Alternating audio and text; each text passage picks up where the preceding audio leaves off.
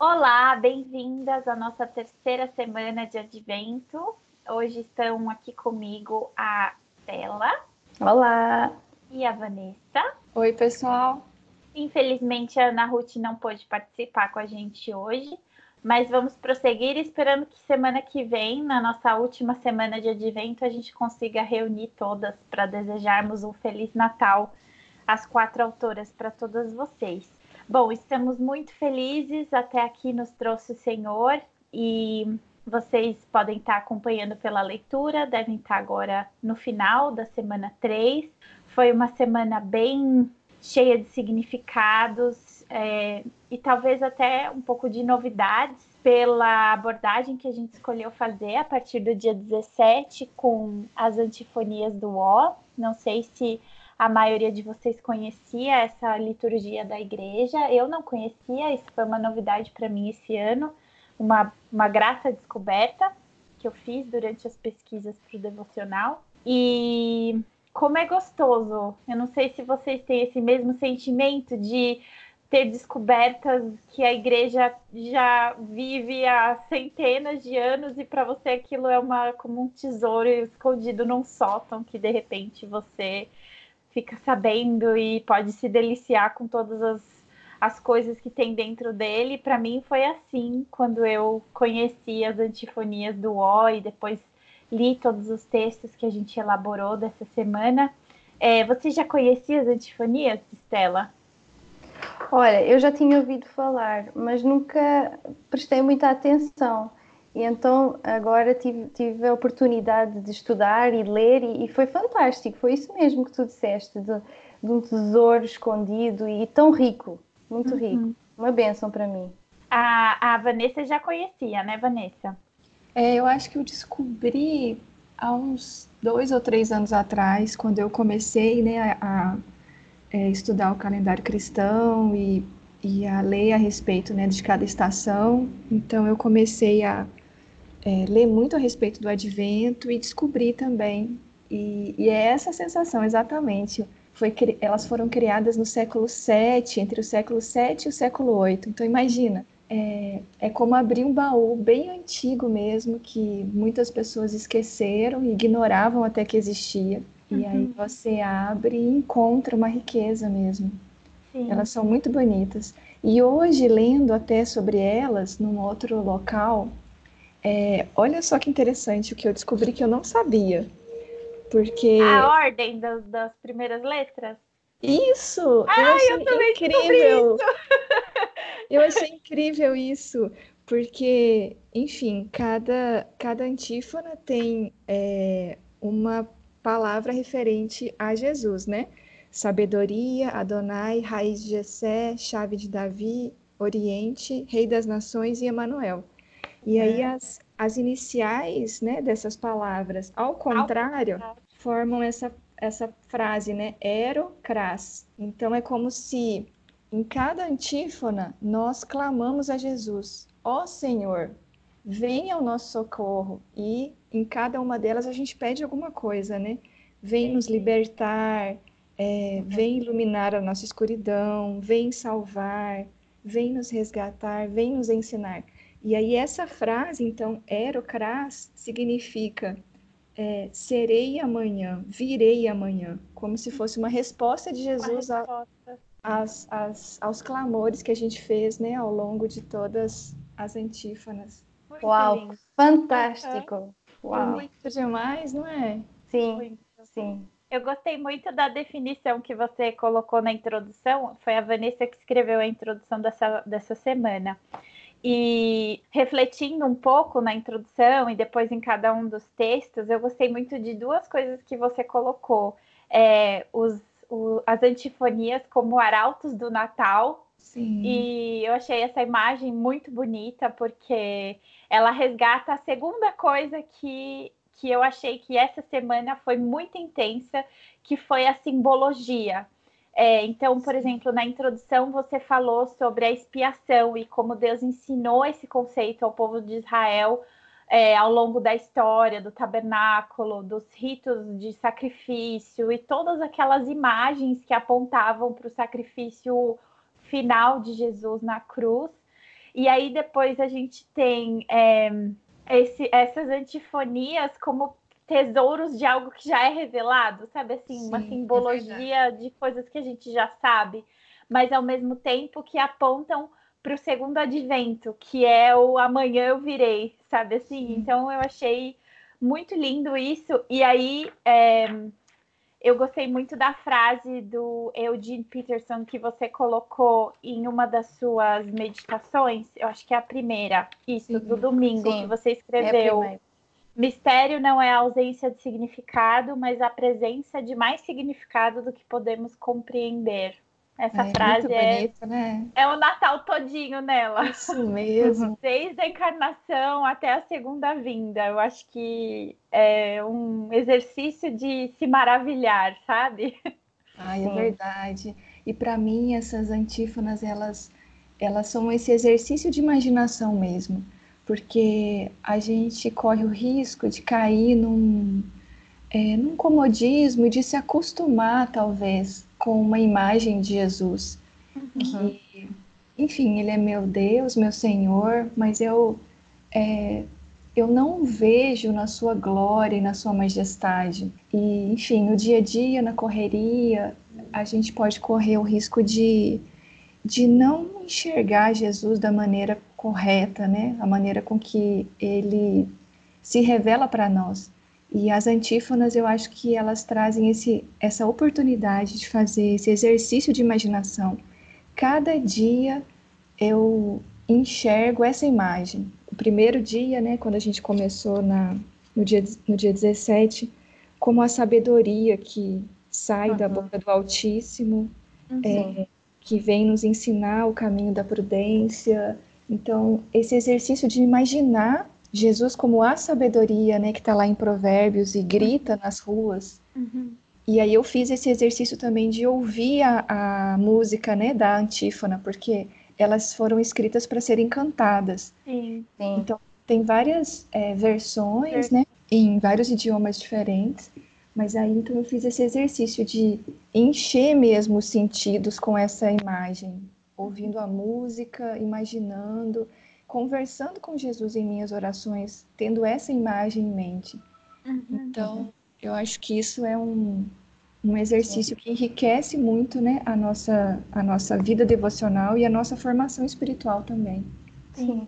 Inclusive, Entre... no seu primeiro texto de domingo, do dia 15, mesmo não sendo ainda a, a uma das antífonas, eu achei fantástica a sua ideia, tanto é que eu plagiei ela no texto de domingo, é, da gente imaginar a viagem de José e Maria Sim. até Belém. Isso para mim foi tão cativante quando eu li o seu texto a primeira vez, porque assim, querendo ou não, é, toda vez que a gente é convidado a, a fazer esse exercício de imaginação, eu não sei, né? Eu tenho a sensação que é como o armário de Nárnia, sabe? É você verdade. sai de um ambiente que você já conhece e você, por um simples detalhe, você começa a conhecer um mundo totalmente diferente, né? E os textos até aqui, eles não tinham tanto essa característica, vou dizer assim, que quando eu li a devocional numa leitura, numa sentada só, e cheguei nesse seu texto do dia 15, foi uhum. como se eu fizesse assim, sabe assim, desse uma longa suspirada e tipo, começasse a ouvir a pegada na areia com os pedregulhos Sim. e imaginar os pés inchados de Maria, o desconforto daquele barrigão, Sim. e eles conversando sobre os textos que você falou. Enfim, todo esse exercício que a gente pode fazer, né? E foi muito precioso fazer isso, conforme você, você mesma já falou. Então eu gostei muito de começar essa semana com essa, vamos dizer assim, essa materialidade do Sim. Natal, sabe? Foi super especial para mim. E aí eu achei é, que seria de bom tom, vamos dizer assim, fazer esse mesmo exercício com os, os magos, que depois a gente vai falar sobre isso, que é o último texto da semana, Sim. porque também tem tantos elementos para a imaginação quanto a, a viagem de José e Maria, né? É verdade. Não sei se vocês tiveram essa mesma, esse mesmo suspirar por, por uma história. Ah, eu fico feliz que você gostou. Uhum. Acho que a Estela ia comentar alguma coisa. Não, ia dizer que, que nós mulheres, nós, nós gostamos né, dessa, desse tipo de imaginação, de tentar imaginar o, o, o feeling, né, daquela... Não sei, eu penso que nós mulheres temos mais esse coração assim afetivo, mais um, para esse lado, assim, não é? é contemplativo. É, é. É, vocês já ouviram falar de um livro que chama A Guerra Não Tem Rosto de Mulher? Não, não conheço. É um livro de uma escritora, é, se não me engano, ela é russa é, e ganhou vários prêmios de jornalismo. Eu acho que ganhou o prêmio Pulitzer, se não me engano. E é muito isso que você falou, Estela. Ela fez um livro gigante e assim muito como é que eu posso dizer, intrigante é, sobre as soldadas do, da União Soviética na época da Segunda Guerra. Porque o que, que aconteceu? Depois que o muro de Berlim caiu e a União Soviética acabou, elas puderam contar as histórias delas pela, uhum. pela primeira vez. Porque até então é, era meio que não visto com bons olhos a subjetividade da narrativa das soldadas mulheres sobre o que foi a Segunda Guerra. E elas contam, várias delas, quando, ela quando a jornalista chega na casa delas, algumas são casadas com soldados também. Ela fez as entrevistas ao longo de vários anos e só conseguiu que o livro fosse liberado depois que o muro caiu de fato. E por isso que a gente só ouve isso agora, porque a maioria desses soldados já devem ter falecido, né? É, elas falam assim: aqui em casa nós temos duas guerras. Nós temos a guerra dos homens e nós temos as, a guerra das mulheres.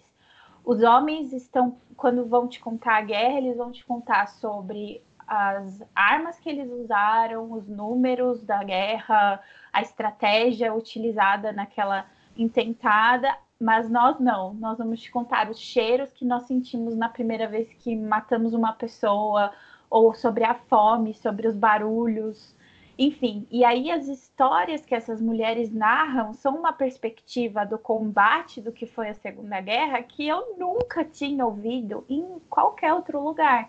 Oh, Porque normalmente quando a gente ouve sobre a guerra, especialmente a Segunda Guerra, é a partir da perspectiva do soldado homem. E pois. foi mais de um milhão de mulheres para a guerra como combatentes do exército é, soviético, né? Então, assim, é realmente o que você falou. A gente tem uma leitura diferente e as histórias que elas contam é de uma abordagem feminina que às vezes a gente até considera hoje em dia no palco secular algo inadmissível. Como assim tem uma narrativa feminina? Só existe uma narrativa humana, sabe? Esse tipo de, de pensamento, enfim. Então, eu acho que se encaixa bem essa ideia do que você falou. Concordo com você.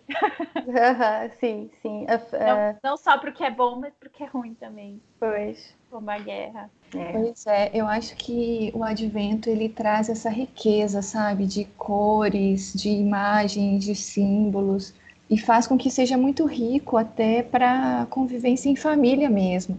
Uhum. É, é nesse momento do advento que a gente vai começar a preparar a casa com os enfeites de Natal, começar a organizar a árvore, as luzes, é, preparar os cartões de Natal.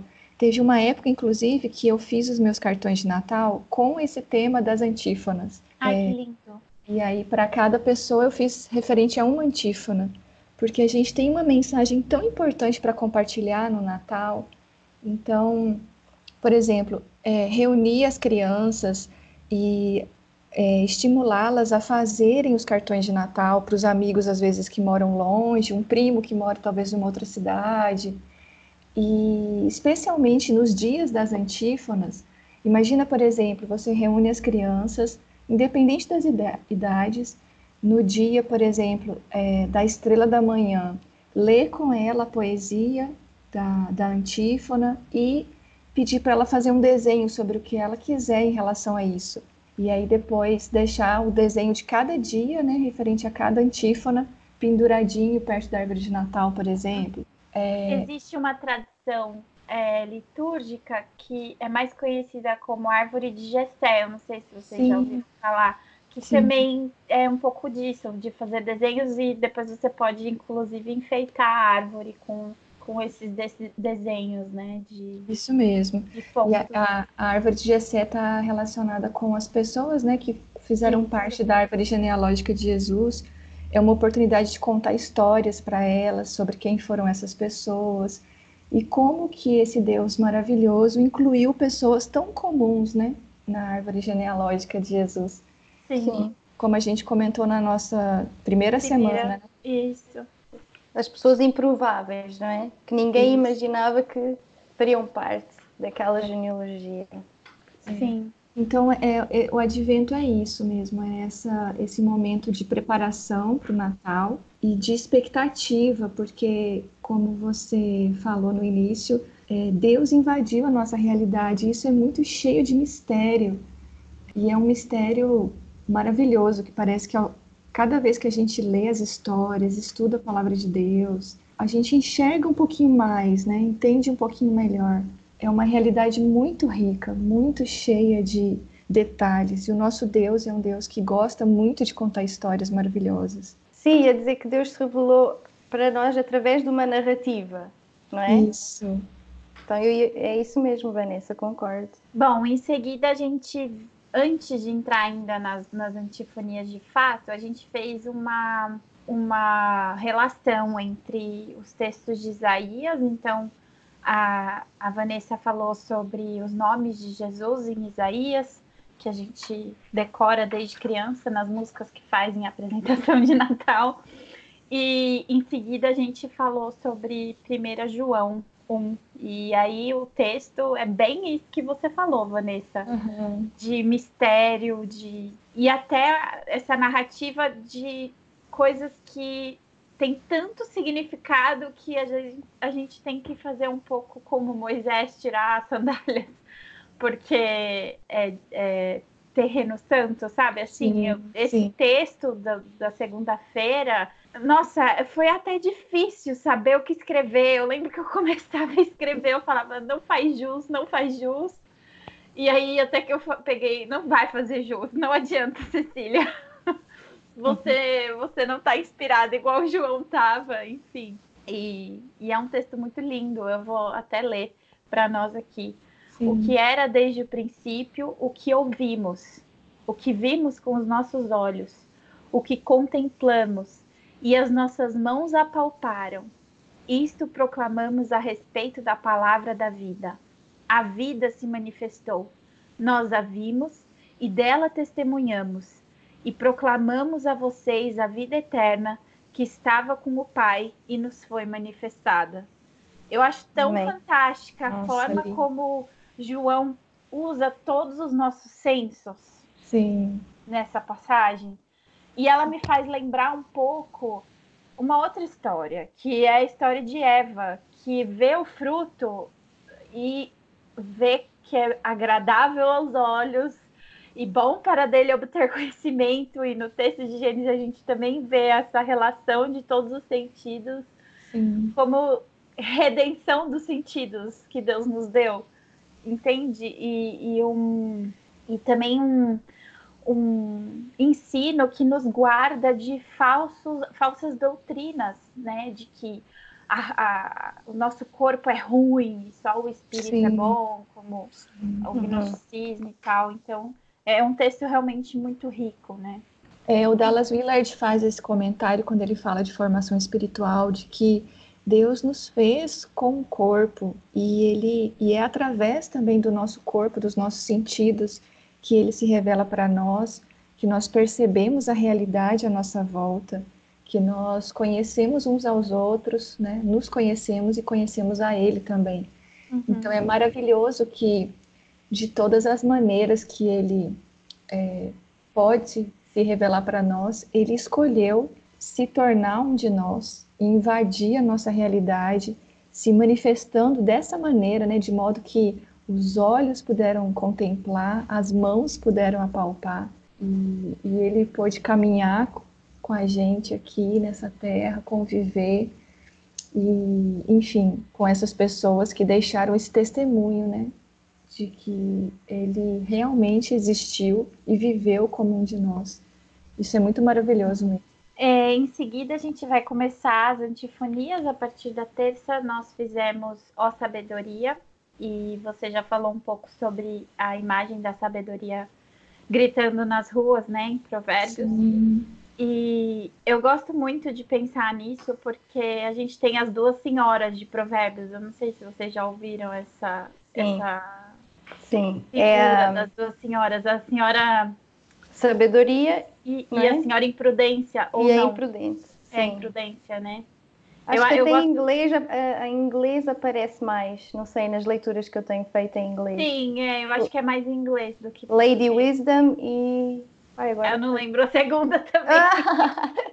Pronto. Eu não lembro. Sim, mas eu gosto muito dessa imagem, porque. Ah, não, é, lembrei agora. Adulterous Woman. Isso, isso. Não, a outra não é uma lady. Mas existe esse contraste e em Provérbios nós vemos bem, não é? Eu gosto bastante. E eu gosto que é colocada a sabedoria numa imagem feminina, porque muitas abobrinhas já foram faladas em relação a Eva, né? Então, uhum. eu acho legal essa redenção da sabedoria com uma imagem feminina que também aponta para Jesus Cristo como a sabedoria, né? Enfim. É muito bonito. É, quem escreveu foi a Ana Ruth, que pena que ela não pode estar aqui com a gente. Mas a primeira frase dela, eu acho que essa semana foi uma semana de grandes começos nas devocionais, porque a primeira frase dela também é muito linda.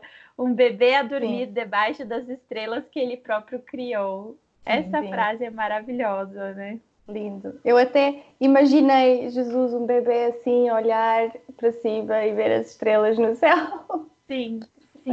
É lindo.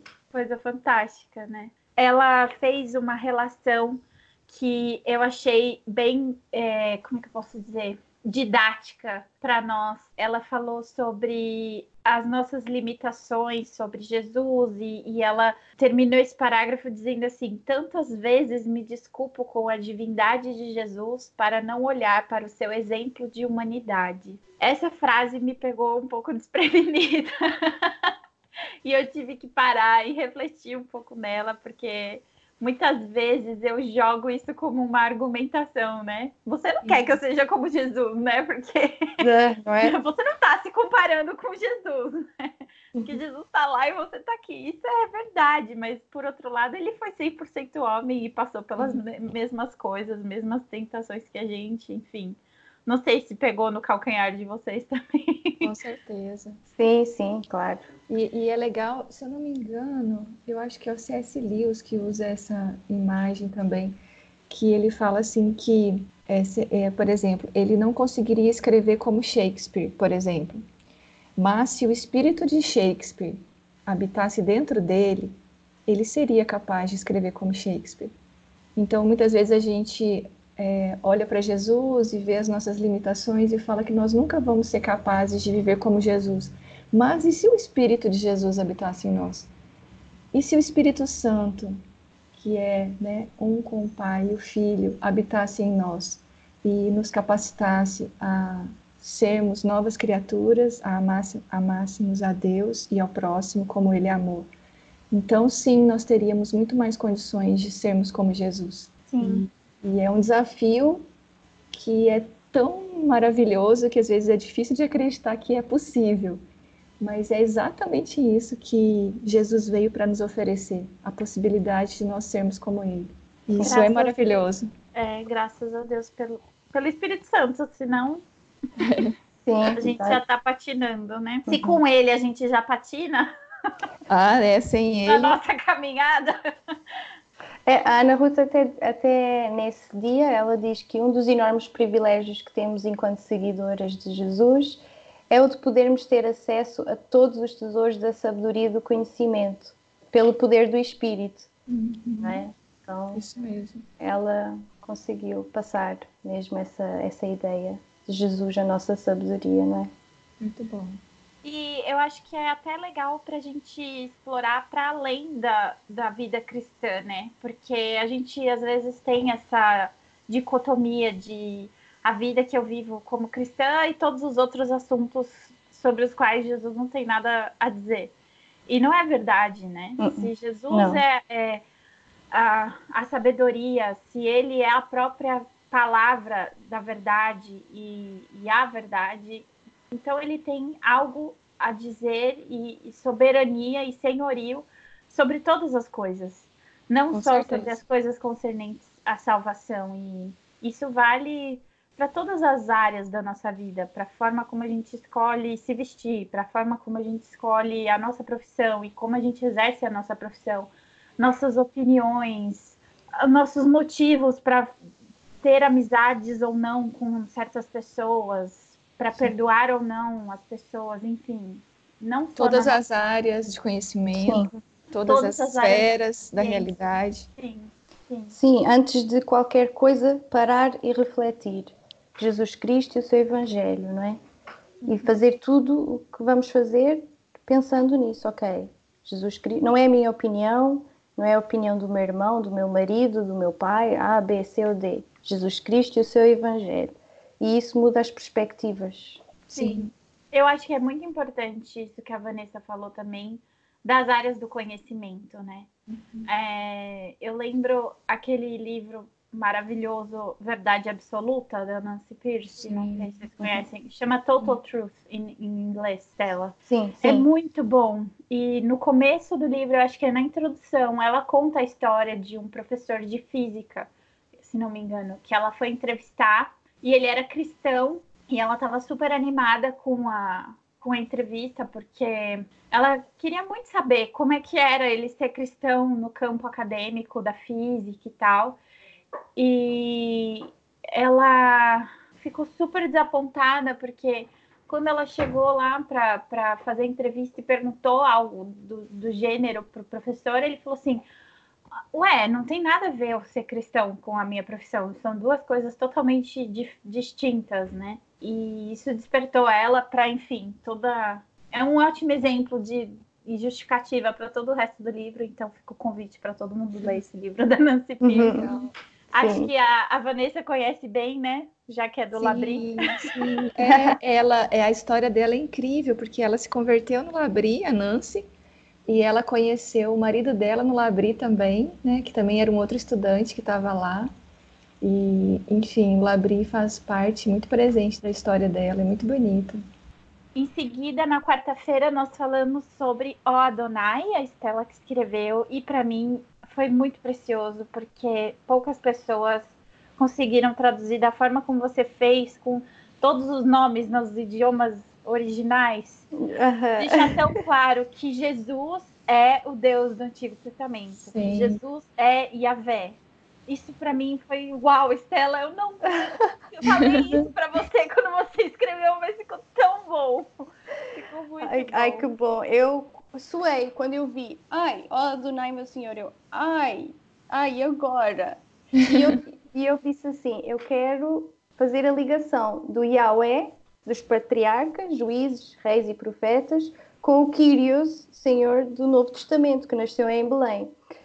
E eu pensei, bem, ok, e agora? Agora tem que mostrar como é que eu, porque é que eu faço essa ligação, não é? Não foi fácil, mas Deus, Deus, Deus, foi bom. Foi muito bom para mim. Eu acho que foi providencial, porque eu tenho visto muitas pessoas, inclusive cristãos maduros, confusos em relação a isso.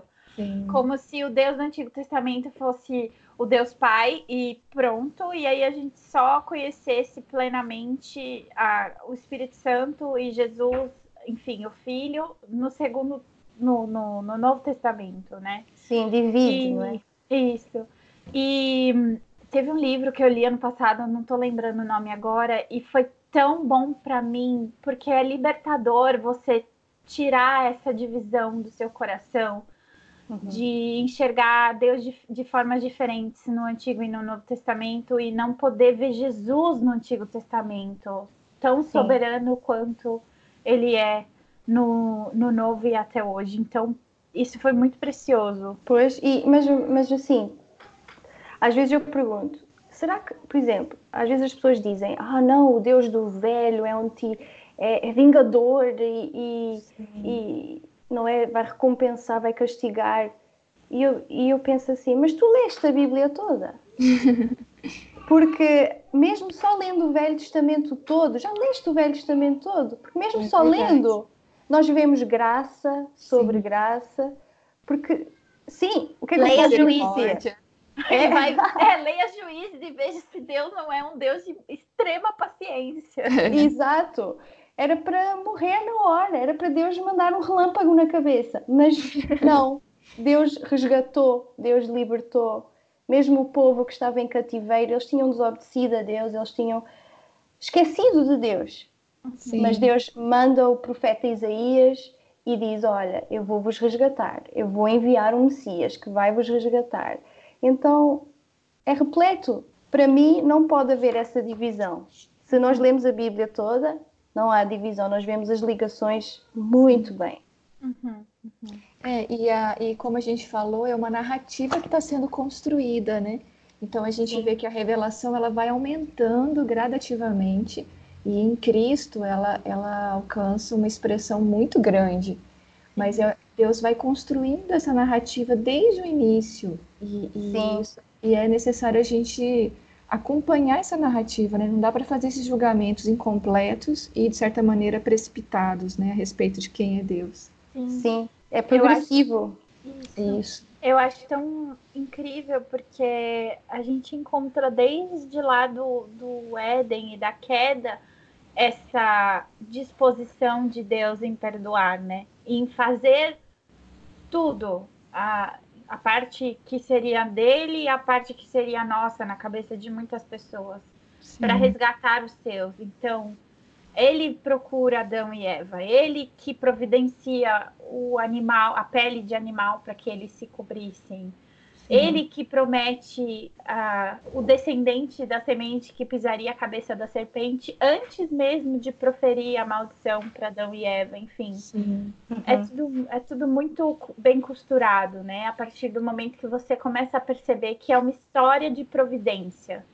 Sim, uma história de providência. E muito aquela imagem que você falou na primeira semana de que Jesus vem de uma árvore de galhos retorcidos.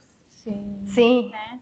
Muito, muito verdade, muito legal. Uma coisa só que eu queria comentar sobre o Adonai, essa ideia do senhorio de Cristo, né, sobre todas as coisas e, enfim, o braço forte e poderoso para nos salvar. Eu não sei se vocês sabem, mas no calendário cristão, esse domingo passado, é, quer dizer, o domingo que abriu a, a, o primeiro domingo antes do Advento começar, o último domingo do tempo comum, uhum. foi o domingo de Cristo Rei. Então, a ideia de que nós celebramos o senhorio de Cristo sobre todas as coisas lembrando que ele já está agora sentado à direita de Deus, o Pai, reinando com poder e glória e com braço forte sobre todas as coisas. O reino dele ainda não está manifestado completamente para todos enxergarem, então, num certo Sim. sentido, é um reino escondido, mas o reino dele já é real, ele já é Senhor. Então, nós começamos essa jornada do advento é, lembrando dessa verdade, que Jesus é Senhor e já reina sobre todas as coisas agora. Nada foge do seu cuidado, do seu senhorio. E no momento certo, isso vai ficar manifesto para todos verem, quando ele voltar pela segunda vez. Mas isso já é uma realidade. Então, essa. Eu não conhecia, muito bonito. É muito legal, porque é muito significativo. A gente entra no advento lembrando disso, que Jesus já é Senhor e ele já reina. Então, essa antífona ó Adonai, ela me lembrou disso, né? Que uhum. ele é o nosso Senhor, que da mesma forma que ele tirou o povo da terra do Egito com mão poderosa, ele está sustentando agora as nossas vidas e tudo que existe com essa mesma mão poderosa. Glória a Deus por isso. É, em seguida, na quinta-feira, você escreveu sobre a raiz de Gessé. Foi muito, muito legal essa, essa pausa. É, eu não sei vocês, mas eu fiquei meio ansiosa esse ano e já a, a gente está gravando os podcasts, né? Desculpa estragar a magia do Natal, mas a gente grava os podcasts bem antes da publicação e agora a gente está no fim de novembro e eu já estou ouvindo música de Natal há quase duas semanas. Porque eu amo música de Natal e eu só fico guardando. Tipo assim, eu não quero ouvir o ano inteiro para não estragar aquele gostinho de especial. Então, só que aí vai chegando a hora, eu falo, ai, gente, posso ouvir agora? Será que tá muito cedo? e, e aí, é, como você falou no começo da, da meditação, né?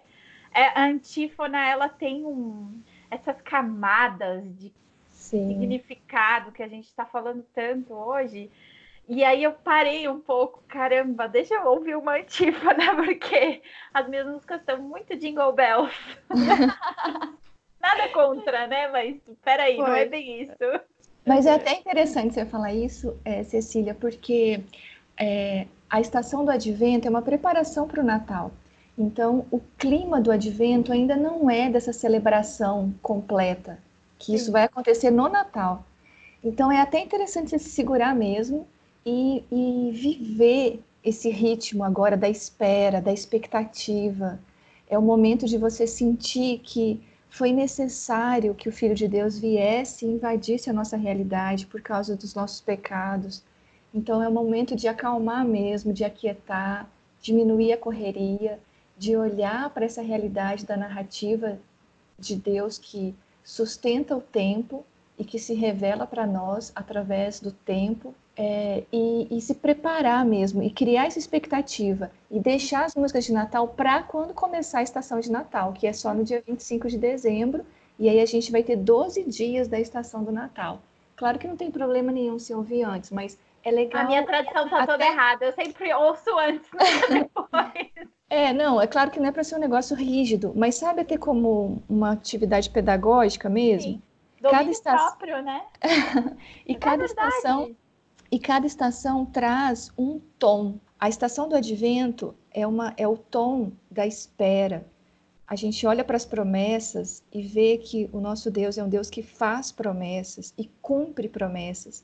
Então, conforme a gente foi lendo né, os profetas, a gente vai seguindo as coisas que vão antecedendo o nascimento de Jesus, é, enfim, a, o anúncio é, do anjo a Maria, a gravidez de Isabel, a forma como todos os fatos vão se desenrolando, a gente vai se deixando levar por essa narrativa e sentindo então também essa espera, essa expectativa, essa necessidade de redenção é, então é uma oportunidade mesmo da gente acalmar e olhar para o Natal com expectativa. E aí quando chega o Natal é outro ritmo, é outro sentimento, porque aí é festa, é alegria, é essa celebração mesmo. E, e aí sim a gente canta com muita alegria as músicas que celebram que a luz invadiu a nossa escuridão e nasceu um menino lá em Belém. É, é, incrível como as nossas afeições estão descalibradas ou calibradas de forma é, ditadas um pouco pelo ritmo comercial, né? Exatamente. Sim, sim. Em outubro, no fim de outubro, eu já comecei a ficar desesperada por ver decoração de Natal. Não, realmente desesperada. Tipo, Isso gente, mesmo. a gente tá em outubro, por favor, não me deixem tão ansiosa.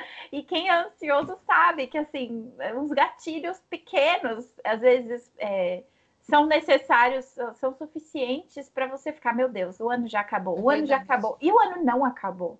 Sim. Tem pelo menos, se é no começo de outubro, então, tem pelo menos três meses para o ano acabar. E, enfim, e é muito verdade isso que você falou. Quando, quando é, eu estava, eu era criança, eu, lembro que existia um dia certo para minha mãe montar as coisas do Natal. Sim, exatamente. Então estava tudo montado nas lojas há quase um mês. Em casa não, era na primeira, no primeiro fim de semana, né? Do, do, do advento. No, no, Isso no, mesmo. Como vai ser dia 1 de dezembro, vai ser domingo. Esse, esse ano foi super legal com a gente, né? Porque começou exatamente no primeiro dia Sim. da semana.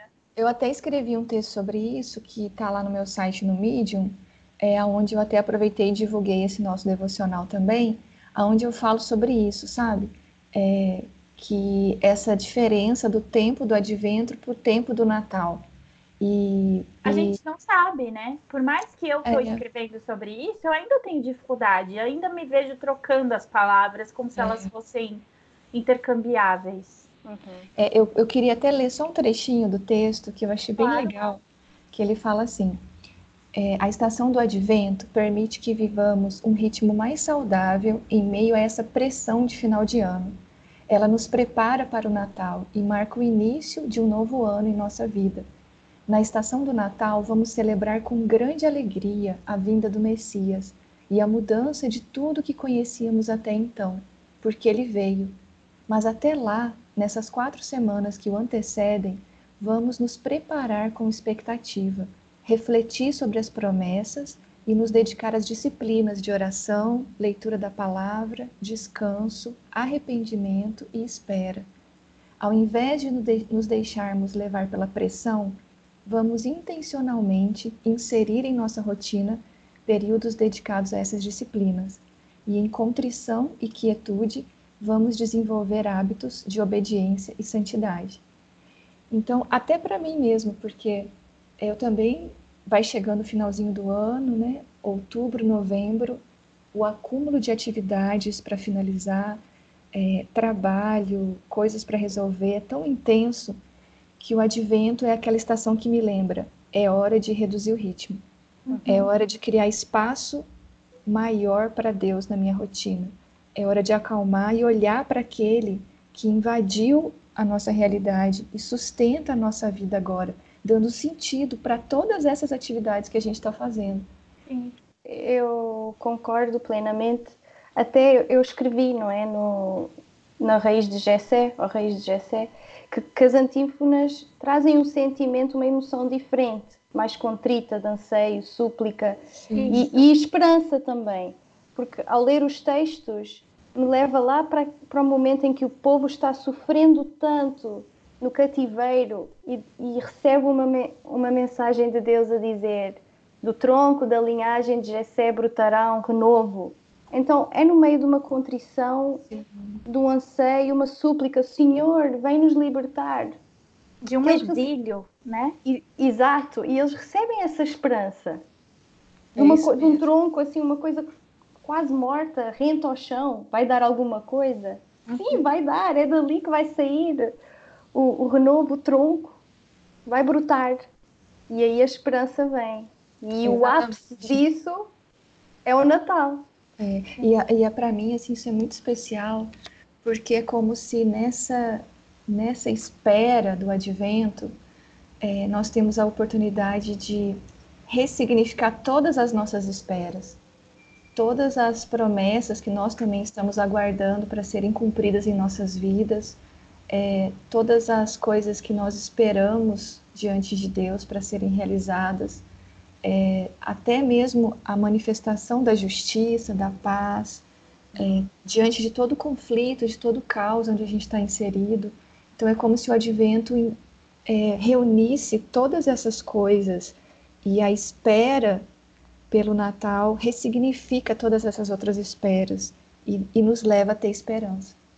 Eu acho que é muito precioso isso que a gente está falando, porque, especialmente no Brasil, eu acho que você é casada com um brasileiro, Estela, você pode ter um vislumbre disso, mas a atmosfera que nós vivemos há alguns anos aqui é tão opressora e, e, assim, parece eu tenho aquela imagem um pouco do, do dementador do Harry Potter. Vocês conhecem essa, essa figura do Harry Potter, que é uma figura fantasmagórica, fantasmagórica que suga a alma da pessoa, né? Uhum. E, e, é uma coisa assim que, que existiram tempos que eu fechei todos os canais de comunicação porque eu não aguentava o bombardear de coisas tóxicas o tempo todo uhum. e incertezas e, e ansiedades, enfim.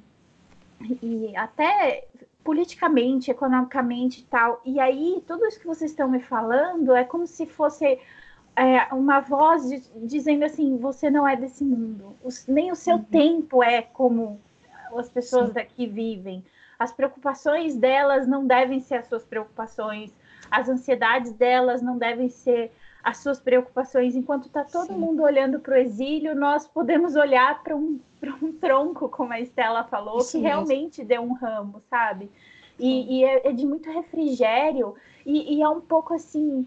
Claro, Jesus disse que ele não orava para que Deus nos tirasse desse mundo, mas é um pouco como se fosse um, um separar, Sim. no sentido de santo, separado Sim. desse mundo. Tipo, você não tá, você não tá excluído, você não deve viver lá no monastério longe disso tudo, mas mesmo no caos do exílio ou da incerteza do seu país, de, sei lá, questões familiares, inclusive nós já marca... pertencemos Exatamente. a um reino.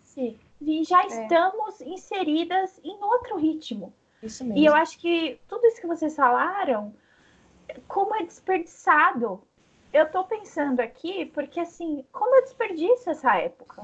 E, Nas e... É semanas anteriores eu falei tantas vezes, nossa, às vezes o Natal me gera tanta ansiedade, me gera tantos conflitos e tarará, tarará. E eu, eu parei de olhar para a oportunidade que é esse tempo. E, né? e, é por isso que nós nos tornamos pessoas contraculturais, num certo sentido.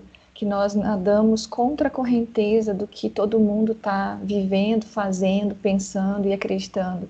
Porque nós já vivemos num outro reino que já começou. Uhum. Nós olhamos para uma esperança que está muito além do que a gente está vendo aqui em termos de sucesso, de estabilidade financeira e econômica, é, felicidade emocional. E, e isso deveria fazer com que nós testemunhássemos que nós temos um relacionamento real com o Deus verdadeiro que sustenta toda a realidade, pela forma com que a gente reage e age né, nas circunstâncias, como você falou bem, é, sem andar ansioso como todo mundo está ansioso. Uhum. E aí é é por isso que o advento é tão importante, porque você não cai de paraquedas no Natal. E aí você está tão exausto que você não consegue nem. As festas, de, as festas de Natal se tornam ainda mais desgastantes. E, é verdade. E o, Eu... o advento se torna especial para isso também, para nos preparar e ajustar esse ritmo da bússola do nosso coração para a gente chegar ao Natal mais consciente do que a gente está celebrando. Sim, eu concordo. É muito bom, é muito bom poder meditar na palavra de Deus e o devocional vem, o advento vem para nos ajudar a fazer isso, a meditar na palavra de Deus, porque quando eu deixo de meditar na palavra de Deus, quando eu deixo de ler a palavra de Deus, o que é que vai sair mais? Eu vou começar a pensar nos meus anseios, nas minhas ansiedades, no que eu tenho que fazer, e o meu ego sai cá para fora, e isso é um fardo. É um fardo, é um fardo, é um fardo. Mas quando nós começamos a meditar e nos aprofundar nas escrituras e ler, parar, refletir, esperar para que Deus fale connosco e haja em nós, parece que o fardo começa a cair e sai e cai. Então é o isso mesmo. O fardo dele é tão mais leve, né? Exato. Eu acho que é muito valioso tudo isso que a gente falou. E por outro lado, eu considero importante também falar que até para mim mesma, que não é porque talvez eu não soube aproveitar direito os natais passados, ou a gente está na terceira semana, ou porque você que está ouvindo não conseguiu fazer da forma como queria, e, e aí o, o devocional de advento se tornou mais um fator de estresse, de coisa que você tem que fazer. Sim. não se sinta assim. É, a graça de Deus está disponível a Sim. todo momento a todo momento. Você não precisa de um devocional de, de Natal e de Advento para ter essa comunhão. Você não precisa, enfim, de nada externo que não seja a palavra de Deus para que te leve aos pés de Jesus, porque no fim das contas é, é essa comunhão que é o nosso objetivo. Sim, exatamente. Não adianta nada toda essa, Sim. essa essas coisas que a gente pode fazer e essas intenções que a gente pode ter, se nada disso nos levar para mais perto de Jesus Isso. e serem, na verdade, fardos a mais que a gente coloca que não são necessários. Só uma coisa basta e ela Sim. já foi cumprida por nós. Então, descanse também nisso de que Sim. se você não conseguiu aproveitar até aqui, tem lugar na mesa para você. É legal. E, eu acho, e... eu acho, desculpa. Não, pode falar. Eu acho que isso vai muito do nosso tempo, que exige muita eficiência e controle. Então, digamos que eu caí de paraquedas agora e aí eu vi que eu não fiz, que eu podia ter feito, que eu não fiz direito, que eu deveria ter feito diferente. E isso só gera culpa, cobrança e controle. Então, o, o convite que a gente está fazendo para parar e para meditar e para realinhar tudo isso diante de Jesus é justamente te dar uma oportunidade de descansar, de aceitar a graça que te é oferecida e de aprender com tudo isso. Então, que bom que você está aprendendo essas coisas e é, enxergar essas lições que o próprio Deus está querendo ensinar. E no próximo advento você vai ter mais consciência do que fazer. Mas sem essa cobrança, sem essa culpa. Tem até uma certa. A gente pode transformar tudo em religiosidade, né? Exatamente, com certeza. Em seguida, no dia 20, na sexta-feira, que é hoje, né, quando o podcast vai ser liberado, a Ana Ruth escreveu para nós um pouquinho sobre a chave de Davi. Essa é uma figura bem enigmática. Já ouvi muitas abobrinhas serem ditas sobre a chave de Davi. Inclusive, gente falando que é uma chave de verdade. e eu achei muito legal a história que ela contou pra gente da chave da casa, que ela Sim. sempre queria ter a chave da casa. Foi muito precioso. Eu acho que, ao mesmo tempo, precioso, mas também desafiador. Essa responsabilidade que ela colocou no final do texto, ela fez uma ponte com a igreja de Filadélfia em Apocalipse, né? Ela diz assim que além de possuirmos o, o, acesso ao reino dos céus, comprado pelo nosso Salvador, precisamos viver na constante lembrança de que esse acesso nos foi oferecido, oferecido apenas e só pelo sacrifício desse homem que um dia veio até nós em forma de bebê. E aí, em seguida, ela fala assim: lembramos constantemente os que ainda não ouviram falar deste reino, proclamando o seu nome não descansamos e não podemos enquanto olharmos ao nosso redor e virmos almas perdidas. E aí, à luz de tudo que a gente acabou de falar, como é ainda mais é, animador e, nos impele ainda mais de convidar as pessoas para esse descanso. Sim. Porque se nós cristãos às vezes somos pegos, engolidos por essa, essa onda de ansiedade do fim do ano, enfim, quanto mais aqueles que não têm esperança de Jesus. É verdade. Então, achei um, um, paralelo muito legal de não só falar sobre Jesus como a chave de Davi, que abre o céu para nós, mas também que, olha só, você tem esse descanso agora, como você não vai lá e vai chamar todas as pessoas para também terem esse descanso, né? Exatamente. A proclamação desse evangelho ocorre muito através do nosso testemunho, que não é apenas de falar que existe esse reino, mas de a partir Viver. da forma com que a gente vive o nosso dia a dia, manifestar que é possível entrar nesse reino.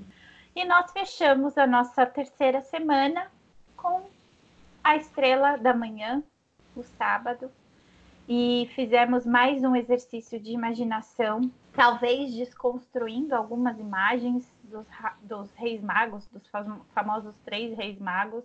E hum, eu fiquei tentando imaginar se qual era a aparência deles, se eles tinham uma aparência asiática, meio. Será que eles eram chineses? Será que eles. Enfim, não sei. Mas foi, é, foi um exercício também muito legal para fechar essa semana cheia de símbolos, do, também de ouro, incenso e mirra, cada um já a gente pode explorar bastante esse significado. Eu acabei não fazendo isso no, no texto, né? E eu achei muito legal, porque na semana que. E, e se encaixa totalmente com a meditação que a gente estava falando da Ana Ruth, porque na semana anterior a que eu escrevi esse texto, eu estava lendo Filipenses e eu, já na cabeça, né? Nossa, o que, que eu vou escrever sobre a Estrela da Manhã? E aí eu li essa passagem de Filipenses 2 que diz uh, sobre. Ter o mesmo é, pensar. É, ele fala isso, e daí no versículo 15 ele fala assim: brilhamos como estrelas no universo em meio a uma geração corrompida e depravada.